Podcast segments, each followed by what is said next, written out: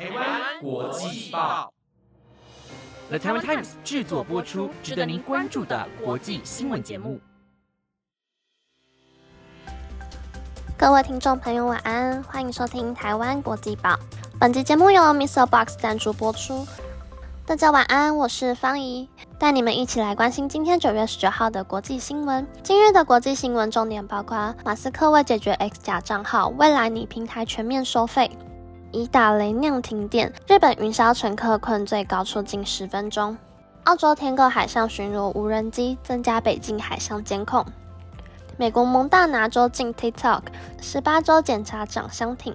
杨塘水沟内偷拍女生群体，日本变态偷窥狂三度遭逮捕。若您对今天的国际新闻有兴趣的话，那就跟我一起听下去吧。马上带你们来关心今天的第一则新闻。马斯克，你 X 将改为全付费制，以对抗机器人用户。伊隆马斯克在一次和以色列总理的访谈中表示，若将 X 前身为 Twitter 的用户索取少量的平台使用费，将是有效对付假账号或是机器账号的唯一办法。得知消息后，BBC 向 X 询问更多相关细节，不过至今未获得回应。过去，马斯克就曾经表示，他在社交媒体平台上消除机器人和虚拟账户的解决方法是收取验证费用。自去年接管 Twitter 以来，他不断鼓励用户付费订阅 X Premium，付费用户将获得更多功能，像是透过更长的贴文或是影片吸引使用者收看后可获得平台分润。虽然公司向用户收费有明显的经济利益，但伊隆马斯克坚称平台使用费是为了解决机器人问题，表示。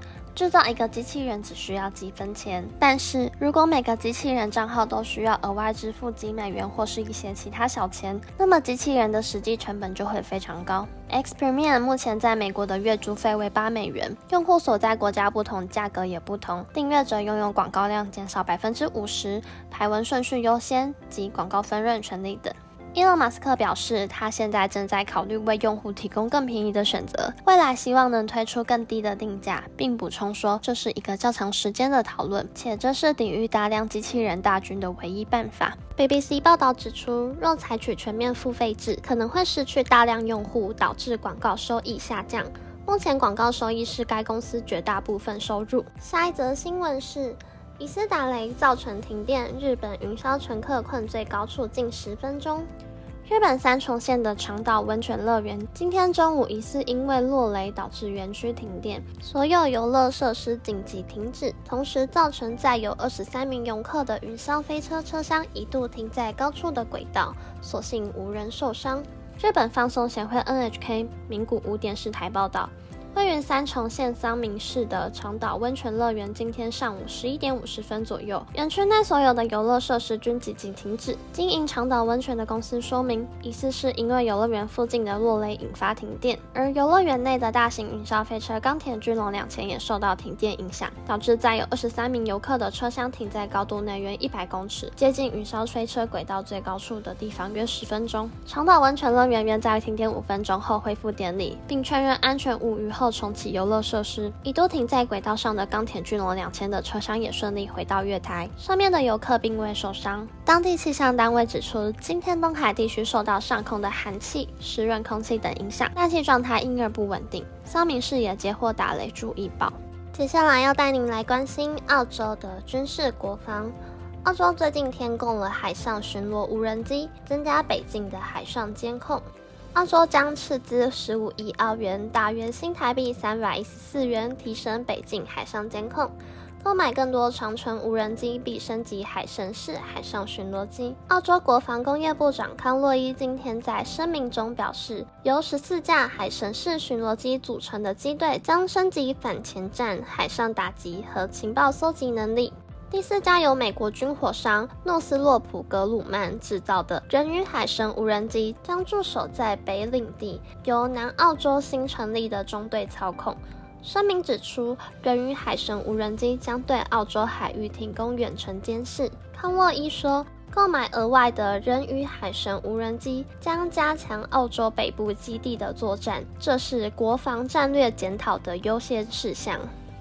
接下来的第四篇报道是：美国蒙大拿州禁 TikTok，十八州检察长相挺。美国十八州检察长今天表示，他们支持蒙大拿州禁用中国短影音应用程式 TikTok 的行动，并督促美国法官在禁令于明年元旦生效前驳回相关的法律挑战。以维吉尼亚州检察长为首的多州检察长表示，TikTok 和用户提出的诉讼应被驳回。因为 TikTok 是以从事有欺骗性质的商业行为，引诱个人将敏感的个人资讯分享出来，让中国共产党能轻易取得这些个资，且 TikTok 的平台对蒙大拿州孩童有害。这些州检察长包括乔治亚州、阿拉斯加州。犹他州、印第安纳州、内布拉斯加州、爱荷华州、肯塔基州及南达科他州检察长。中国公司自研跳动旗下的 TikTok 在五月提出诉讼，以多种理由企图阻止蒙大拿州成为美国第一个禁用 TikTok 的州，声称这项禁令违反美国宪法第一修正案所保障的企业和用户言论自由。这些州检察长表示。由于担忧 TikTok 可能受到中国政府影响，越来越多议员要求全美禁用 TikTok。议员先前推动法案，赋予总统拜登政府更多权力来禁止或打击 TikTok，但立法进展陷入停滞。共和党籍蒙大拿州检察长努德森上个月表示，州议会和州长做了正确的事，只要抖音处于外国对手控制之下，就不得在蒙大拿州营运。今年三月，多名议员指控 TikTok 提供有害内容，为年轻用户带来情绪困扰。TikTok 表示，他们从未也不会与中国政府分享美国用户资料，并已采取实质性措施保护 TikTok 用户的隐私和安全。蒙大拿州可对 TikTok 每次违规行为处以一万美元的罚款，但新法并未对个别 TikTok 用户施加处罚。目前有超过一点五亿美国人使用 TikTok，估计蒙大拿州有三十八名用户，相当于全州一百一十万人口的三分之一。美国前总统川普二零二零年曾试图禁止新用户下载抖音，但一连串法院裁定挡下了禁令，最终并无生效。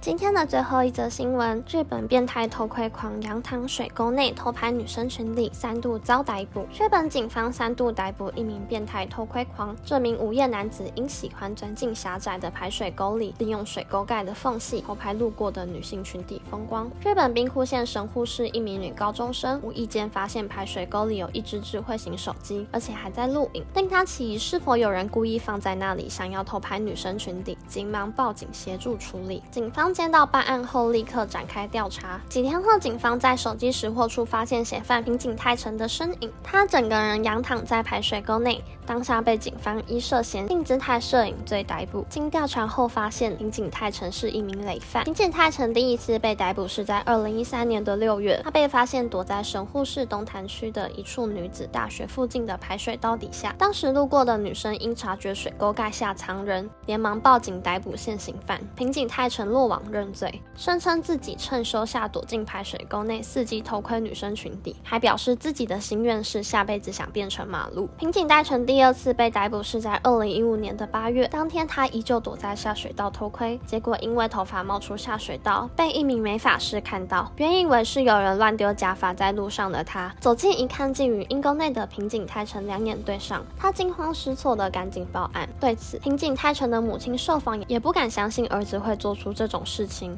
坦言他儿子从小就对钻进水沟等狭窄地方感到兴趣。万万没想到，他长大后会变成这样。说到头牌，现现在随着科技发展，偷拍的手法也越来越高明。提醒大家到外住宿时，可以多注意房间的插座、浴镜、火灾侦测器、灯座、天花板、钥匙孔、冷气孔与衣橱上方等处是否有可疑之处。特别是面对床位的设备与摆设，一定要仔细检查。那以上就是今天的台湾国际报。